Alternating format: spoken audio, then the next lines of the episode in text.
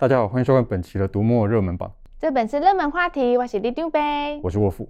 哎，老师，暑假过完嘞，你有没有去看今年的暑期大片呀？有造成网络话题的《芭比海默》两部片我都看了。片商大概没有想过这两部天差地远的电影会不会放在一起，变成网络迷因。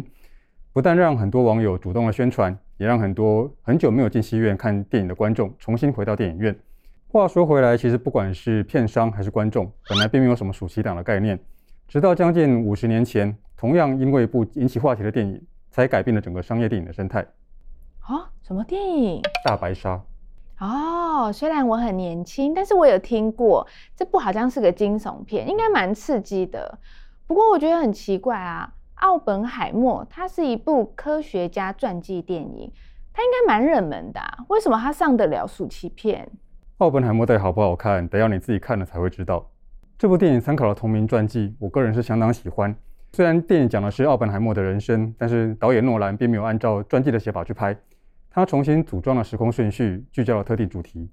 其实就算按照时序拍，奥本海默的人生也已经很有戏剧张力。奥本海默是个天才，二战的时候主持曼哈顿计划，集结许多顶尖的科学家开发出原子弹。传记的前半部分就来讲他这段人生。原子弹本来是为了对付纳粹开发的，不过开发完成的时候，德国已经战败了，现在日本还在撑，所以美国就决定朝日本投弹。从这个结果来看，原子弹的确是终结了二战，但是有资料显示出，美国那个时候早就知道日本打算要投降了，所以根本就没有必要用到原子弹。最后还是决定投弹的主因之一，在于美国想要秀肌肉。哈，原子弹炸死很多平民，诶，就只是为了要秀 muscle。对，奥本海默很多科学家也发现了这个问题。而且他们认为这会开启国际强权之间的核武竞赛，所以大力呼吁要有一个跨国的机构来管制原子能。可是当时的美国政府以及讨厌奥本海默的人都不喜欢这样的主张。二战之后，美国有一段时间对于共产主义和社会主义很敏感。奥本海默年轻的时候非常支持左派思想，他有一些朋友也跟美国共产党有关，所以他的敌人就抓住了这一点不放，说他是共产党派来的间谍，撤除他的安全层级，不让他接触原子能机密。也不让它影响相关政策。老师，我觉得啊，政治算计真的好可怕哦。政治算计不只出现在战争或者核武，例如前阵子因为影集的口碑很好，所以吸引更多人注意的《八尺门的辩护人》小说版，里面也提到政治算计。我觉得这是作者唐福瑞处理的很不错的部分。不管大家对死刑的看法如何，死刑的执行跟存废都不是单纯的理念讨论，还会连接到政治考量。到了这个层级，操作的手法很容易变得没有那么黑白二分，也就可以让大家想得更深入一点。是说《八尺门的辩护人》影集真的很好看，我觉得演员都好会演哦。原来李长博也是懂得欣赏熟男魅力啊？什么熟男魅力？是老师吗？演童宝駒的李明顺，年轻的时候可是演过《神雕侠侣》的杨过，这个魅力应该宝刀未老。还是你只注意演连晋平的初梦炫？我说很会演的是演印尼看护的雷佳娜啦，从讲话到神情，还有在剧中的态度转变，我觉得都好真实哦，让我看得好揪心哦。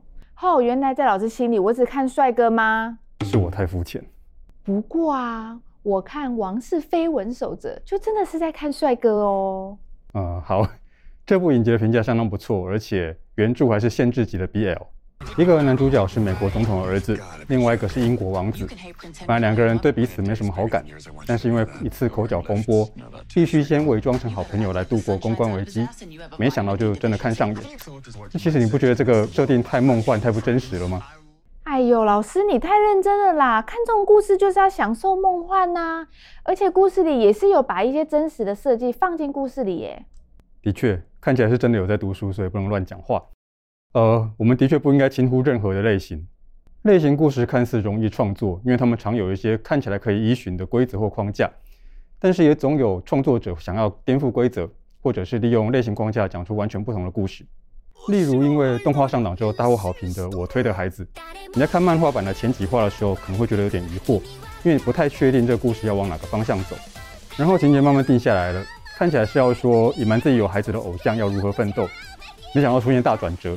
接着才是真正的主线，又有悬疑情节，又有转身设定，主线类似推理，然后又借着角色们的遭遇，透视一个又一个娱乐产业背后的问题，从制作方到消费方全都谈到了，是一个混杂许多类型，但是主题又相当聚焦的作品，十分奇妙。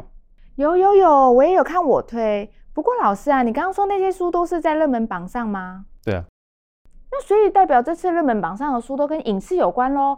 那我就看影集就好啦。看影视作品是被动的接收资讯，资讯会按照制作方的预计速度一直灌给你，而且有影像有声音，比较容易获得满足。阅读是主动的接收资讯，接收速度是你自己可以决定的。所以你要停下来想一想，翻到前面去看伏笔，还是翻到最后去偷看结局，都没有人会管。你需要一直思考，所以就比较容易学习理解故事。而且我们刚刚提到的那些影视作品当中，除了八尺门的辩护人之外，大多数是从文字或者漫画作品改编的。改编过程当中会有一些增减取舍，所以故事看起来或许一样，但主题可能会不太相同。讲到这个，这回热门榜里面有一本还没有被改编成影视作品的小说，叫《巴别塔学院》，就提到类似的东西。哦，你刚刚说那个什么什么学院，听起来很有奇幻小说的 feel 哎。巴别塔学院的确应用了奇幻类型的骨架，讲述一名中国的孤儿被带到英国牛津，进入学院学习翻译和银工。这故事里面的银工可以透过语言翻译发挥奇特的力量，成为大英帝国称霸世界的核心。主角加入学院之后，结交了好朋友，也逐渐看清许多真相。另一方面，这个故事里置入了很多史实。主角变成呃孤儿的原因是因为十九世纪的霍乱大流行，这是史实。英国当时国力鼎盛，也是史实。故事里面的英国向全世界殖民，以及林则徐招鸦片，也都是史实。嗯，听起来是很厉害，但我怎么听不出来和改编有什么关系？翻译是把一种语言或文字转变成另一种语言或文字，理论上这两种语文会有相同的意义，这才是翻译。可是事实上，第一种语文所承载的意义，在翻译成第二种语文之后，都会出现变化，可能少掉一点什么，或者是多了一点什么。翻译者是转换者，也是某个程度上的创作者。他们必须决定怎样的翻译才是最好的，是最能传达原意的，还是最能符合现代的阅听习惯的，是最接近原作技法的，还是最能展现主题的。所以从这个层面来看，改编也有类似的状况。哦，虽然很难懂，但难得我听得懂诶。等等，我觉得我们入 MooTube 把书介绍给读者，虽然不是改编，也不是翻译，但也有点类似这种状况诶。没错。无论是改编还是翻译，重点其实在寻求沟通，这也是巴别塔学院的主题。要想沟通，重要的就是对等同理的态度，以及采用双方都能接受的形式。这就是为什么我们需要颜值高、亲和力强的李长伯当看板娘的原因。哎呀，这么贴切的赞美我就收下来啦！啊，我这么热情的跟大家介绍书，各位观众也一定要收下我的热情哦。各位观众朋友，这集的热门榜超精彩的。有科学和政治的天才传记，有华文精彩的影视原著，有又甜又辣的 BL，还有又奇幻又现实的好看小说。大家赶快来看看这次的书单，跟上这波的阅读风潮吧！那么买书看书之外，也别忘了帮我们按赞、分享和订阅我们的频道哦。好，收工收工了，拜拜。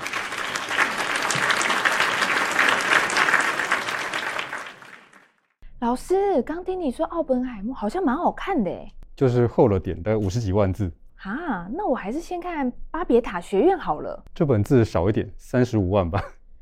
哦，哎，那个最近《王室绯闻守则》的番外篇出了，我还是先去补看一下好了。